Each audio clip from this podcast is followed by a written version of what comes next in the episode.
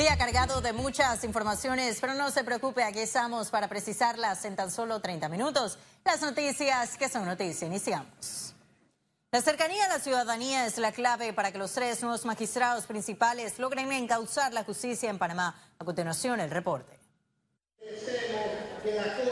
Las designaciones del Ejecutivo contaron con el apoyo de la sociedad civil en general. Los retos de esos nuevos magistrados podrían marcar el futuro de la Corte Suprema de Justicia. A ver, los nuevos magistrados tienen una tarea enorme, porque lo primero que les toca es nombrar al próximo presidente de la Corte Suprema de Justicia, sabiendo que entran en minoría en una Corte que está altamente desprestigiada. Lo ideal es que logren hacer el consenso para una persona nueva y que tenga la credibilidad para llevar adelante la transformación de la Corte Suprema de Justicia.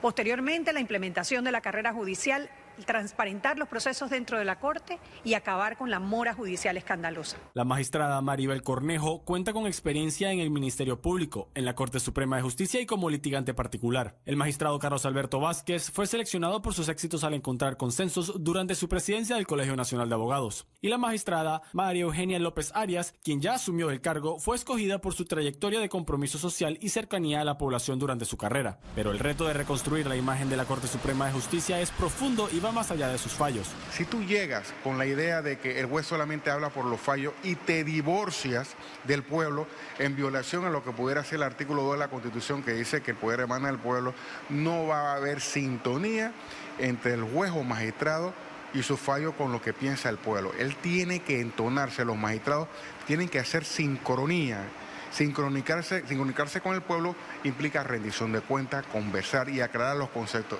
Y en ese mismo talante, el pueblo los va a apoyar en las decisiones serias que puedan tomar dentro del mismo cuerpo del órgano judicial.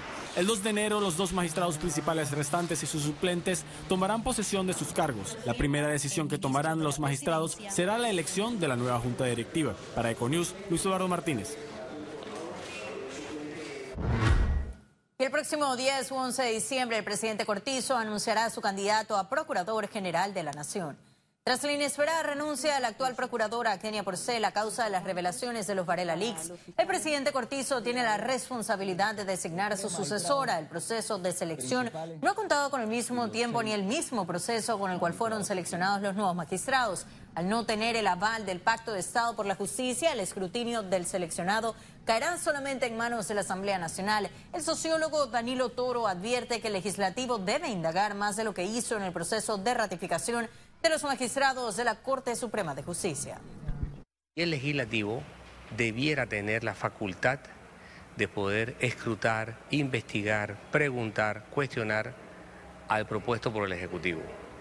Si esto se cumpliera con transparencia, no se necesitará nada más. Ya. Ahora, el problema es si hay la capacidad de que los actores cumplan con su papel. Creo que en esta ocasión hay la disposición, así es que espero que eso se cumpla y la población así lo espera.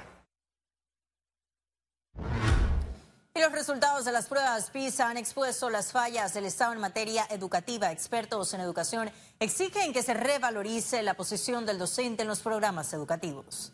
La pasada administración gastó más de 1.600 millones en nuevos programas educativos. El actual gobierno ya aprobó un nuevo programa en beneficio de la educación, el programa Estudiar sin hambre. No obstante, expertos en educación indican que lo necesario es un proyecto de Estado y no nuevos programas con cada administración. Para Joel Batista, la ley orgánica de educación que data de 1946 ya está obsoleta.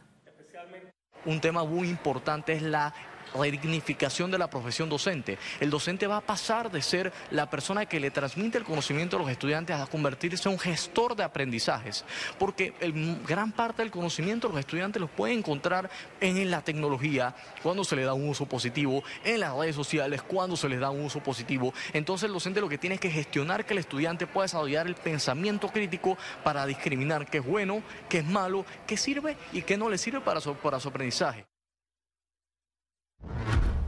El Ministerio de la Presidencia ordenó el retiro del acto de compra de generadores de agua potable para el Senafront por posibles sobrecostos. La orden de compra de ocho generadores atmosféricos de agua potable fue tramitada por el Consejo Nacional de Desarrollo Sostenible por un costo de 2.1 millones de dólares o 150 mil dólares por generador.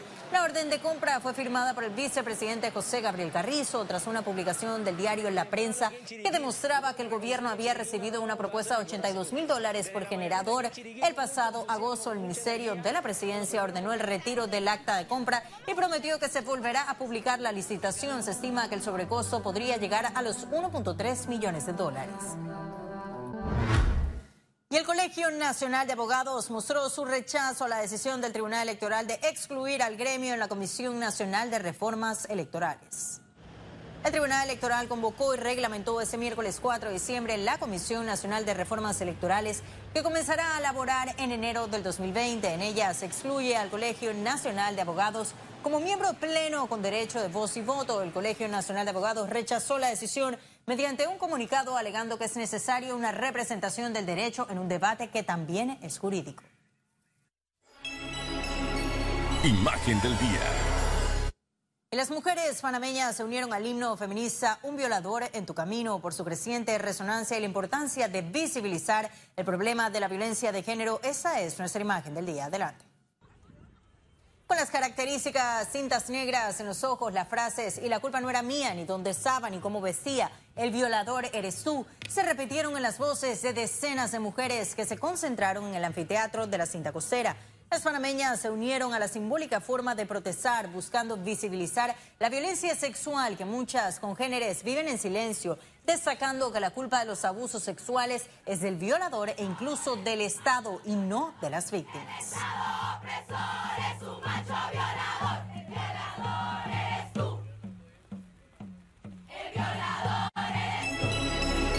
Economía. La naviera Maersk se comprometió a suspender el ofrecimiento de servicios de transporte terrestre en Panamá. La tensión parece superada.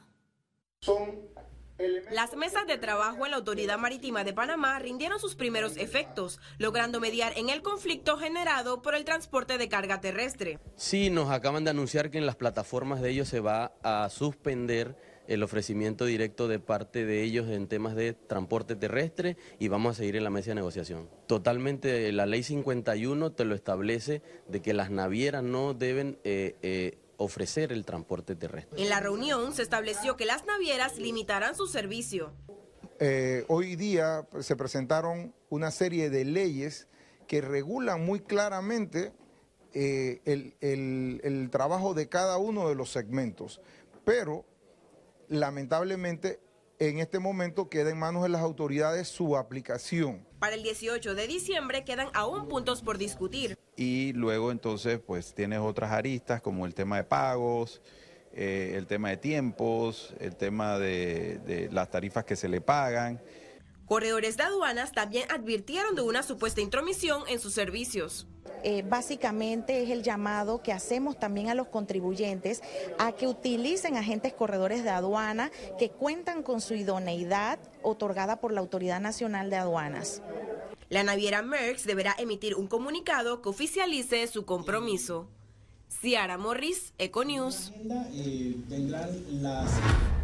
Y el Ejecutivo suspendió a 57 mil sociedades anónimas que no contaban con agentes residentes en Panamá, informó el ministro consejero José Alejandro Rojas. De las 800 mil sociedades anónimas que hay eh, en el registro público, sociedades anónimas y otros vehículos, son casi 800 mil.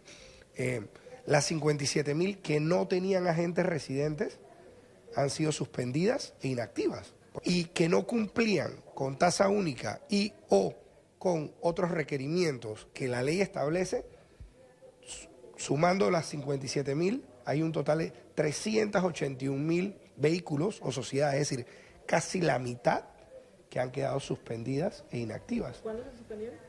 En estos últimos 10 días. Y los precios de los combustibles aumentaron ligeramente ese viernes. A continuación le tenemos el detalle completo. La gasolina de 95 octanos ahora tiene un valor de 793 centavos el litro, un alza de 0.006 centavos. La gasolina de 91 octanos se situó en 753 centavos el litro, un aumento de 0.005 centavos. Y el diésel quedó en 713 centavos el litro, un incremento de 0.005 centavos.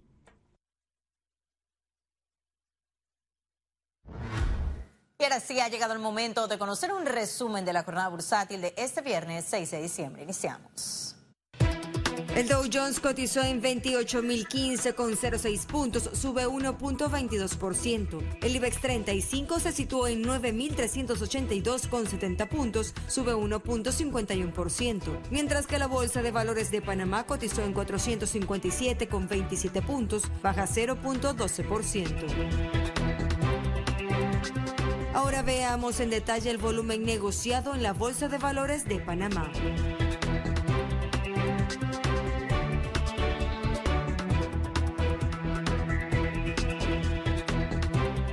Total negociado 7.675.691 con 16 centavos.